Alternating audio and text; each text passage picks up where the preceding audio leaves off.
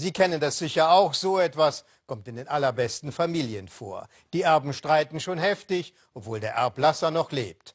Ein unschönes Beispiel dafür liefert in diesen Tagen die Familie von Nelson Mandela, der selbst nie materielle Gier zeigte. Nächsten Donnerstag wird er übrigens 95 Jahre alt. Während der Friedensnobelpreisträger, der die Apartheid in Südafrika überwand und Schwarz und Weiß miteinander versöhnte, seit Wochen in einem Krankenhaus im Prätorium sein Leben ringt, trägt seine Familie eine öffentliche Schlammschlacht um sein Erbe aus. Es geht um Geld, Macht und Ehre. Das peinliche Gezerre beschäftigt besonders die Menschen in Mandelas Heimatregion. Unser Korrespondent Thomas Denzel traf dort eine traditionelle Heilerin mit ihrer Diagnose zu Mandelas Krankheit und zum Erbstreit. Frauen wie Nombashi Gamedi gibt es hier in Kunu heute noch genauso wie damals vor 90 Jahren, als Nelson Mandela hier als kleiner Junge lebte. Nombashi ist eine Sangoma, eine traditionelle Heilerin und Wahrsagerin.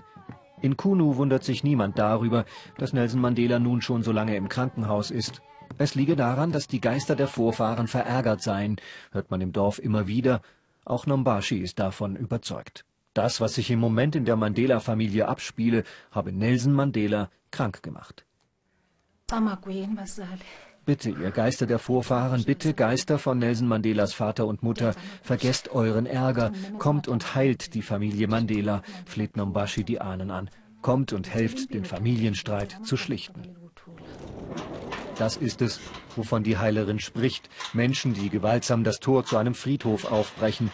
Menschen, die dort die Gräber öffnen und die Leichen abtransportieren. Trauriger Höhepunkt im Familienstreit der Mandelas. Es sind zwei kleine Dörfer, die um das Erbe Mandelas streiten. Nur wenige hundert Menschen leben hier in einfachen Verhältnissen.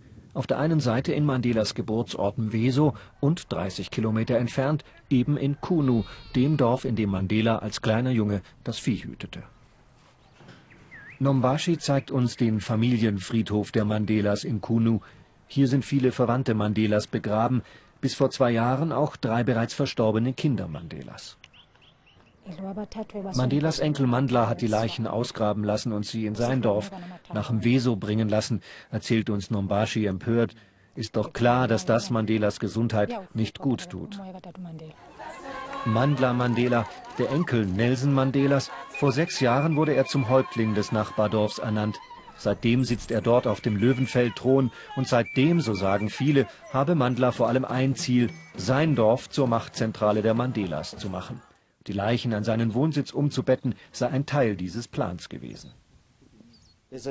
Wo immer Nelson Mandelas Grab sein wird, dieser Platz wird ein Wallfahrtsort werden, sagt der Politologe Daryl Glazer. Mandela hat immer gesagt, dass er bei seinen Kindern begraben sein will. Die Leichen der Kinder nach dem Weso zu holen, kann man also als einen Versuch sehen, das Geld der Touristen nach dorthin umzuleiten. Entsetzen darüber bei anderen Enkelkindern und Kindern Mandelas. Der Streit wird schließlich so heftig, dass die Mandela-Familie ihn vor Gericht klären muss. Mandla soll die Leichen zurück nach Kunu bringen, so die Forderung der Kläger. Das Gericht gibt ihnen Recht.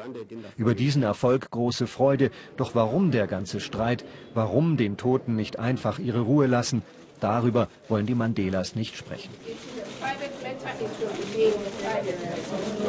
Das ist Privatsache, sagt Mandelas Tochter Makasive. Mit Gewalt muss schließlich der Transport der Leichen erzwungen werden, denn Mandla Mandela will das Gerichtsurteil nicht akzeptieren. Der Streit um die toten Vorfahren eskaliert zur Schlammschlacht. Mein Bruder Mboso hat meine Frau geschwängert, erklärt Mandla, der Verlierer im Streit in einer eigens einberufenen Pressekonferenz. Aber über meinen Bruder hat sich in der Familie nie jemand aufgeregt. Dabei sagen sie immer, dass es ihnen wichtig ist, dass es harmonisch in der Familie zugeht. Ich will ja hier keine schmutzige Wäsche waschen, aber die, die mich hier angreifen, die sind doch selbst nicht besser. Die haben doch ihren eigenen Großvater vor Gericht gebracht, um an sein Geld zu kommen. Worauf Mandla hier anspielt, ist ein weiterer Streit in der Familie. Der Name Mandela ist längst zu einer Marke geworden, die viel Geld einbringt. Millionen soll Nelson Mandela selbst verdient haben, etwa mit dem Verkauf seiner Gemälde. Zwei Töchter wollen nun vor Gericht erzwingen, dass dieses Geld an die ganze Familie verteilt wird. Dabei hatte Mandela es angeblich für die Ausbildung der kommenden Familiengenerationen vorgesehen. Ich glaube trotz allem nicht, dass der Streit in der Familie den Ruf von Nelson Mandela selbst beschädigt, sagt Daryl Glazer. Im Gegenteil, einige sagen sogar, dass sie dadurch eine noch höhere Meinung von ihm haben, denn nun zeige sich, wie viel ehrenhafter er ist als viele andere in der Familie. Andere allerdings sehen die Legende Mandela längst beschädigt. Bischof Desmond Tutu zum Beispiel, ein Wegbegleiter Mandelas. Die Familie habe Mandela ins Gesicht gespuckt, sagt er. Der Familienstreit ist zum Politikum geworden. In einem Radiointerview hat sich nun selbst der Vizepräsident Südafrikas zu Wort gemeldet. Ich hoffe, dass Mandela sich erholt, sagt er. Und ich hoffe auch, dass es der Familie gelingt, ihre Angelegenheiten zu regeln. Und zwar auf eine würdevolle Weise. Das wünschen sich auch viele andere Südafrikaner. Viele pilgern nach wie vor zum Krankenhaus, in dem Mandela behandelt wird. Wie viel er selbst über den Streit erfährt, ob er überhaupt ansprechbar ist, ist unklar. Jedenfalls ist Nombashi inzwischen ein wenig erleichtert.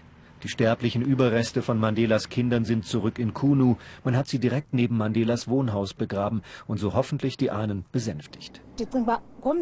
Jetzt, wo die Toten zurück sind, ist Nombashi überzeugt, jetzt kann auch Nelson Mandelas Seele Ruhe finden.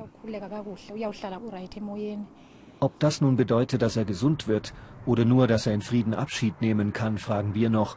Doch das, sagt Nombashi, könne auch eine Sangoma wie Sie nicht beantworten. Nach Angaben der Ehefrau von Nelson Mandela ist ihr Mann auf dem Weg der Besserung. Angeblich könnte er schon bald aus dem Krankenhaus entlassen werden.